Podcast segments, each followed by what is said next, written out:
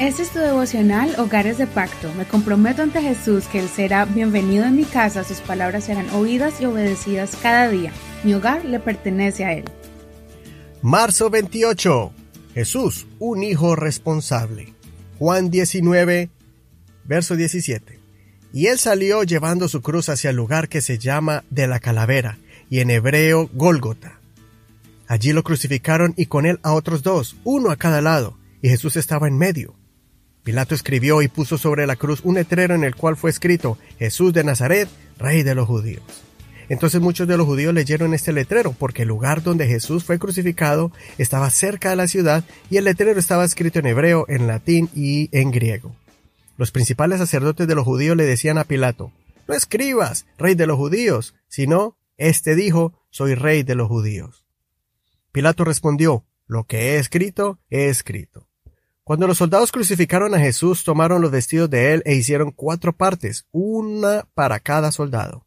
Además tomaron la túnica, pero la túnica no tenía costura, era tejida entera de arriba abajo. Por eso se dijeron uno al otro, no la apartamos, más bien echemos suerte sobre ella, para ver de quién será. Esto sucedió para que se cumpliera la escritura que dice, repartieron entre sí mis vestidos, y sobre mi vestidura echaron suerte. Y así lo hicieron los soldados. Junto a la cruz de Jesús estaban su madre, la hermana de su madre, María, esposa de Cleofas, y María Magdalena.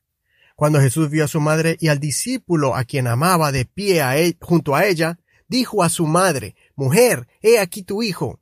Después dijo al discípulo, He aquí tu madre. Y desde aquella hora el discípulo la recibió en su casa. Hay muchas reflexiones que puedo sacar de este capítulo. Pero como este es un devocional enfocado a las familias, la reflexión perfecta está en la acción que Jesús tomó minutos antes de morir.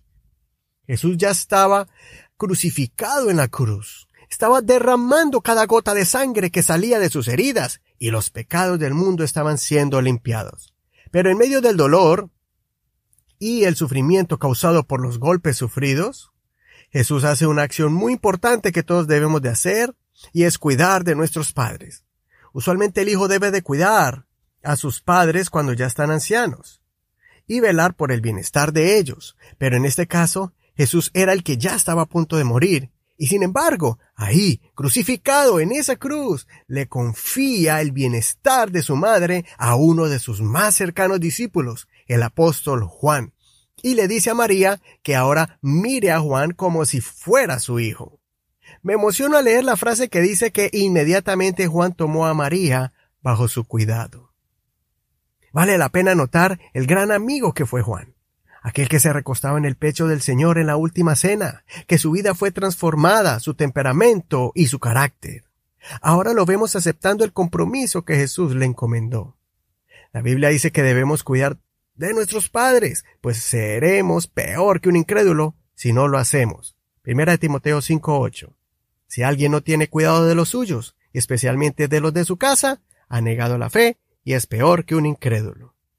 Así que honremos a nuestros padres, pues si lo hacemos tendremos recompensa de Dios, larga vida y bendiciones. Efesios 6 del 1 al 3. Hijos, obedezcan en el Señor a sus padres, porque esto es justo. Honra a tu padre y a tu madre, que es el primer mandamiento con promesa, para que te vaya bien y vivas largo tiempo sobre la tierra.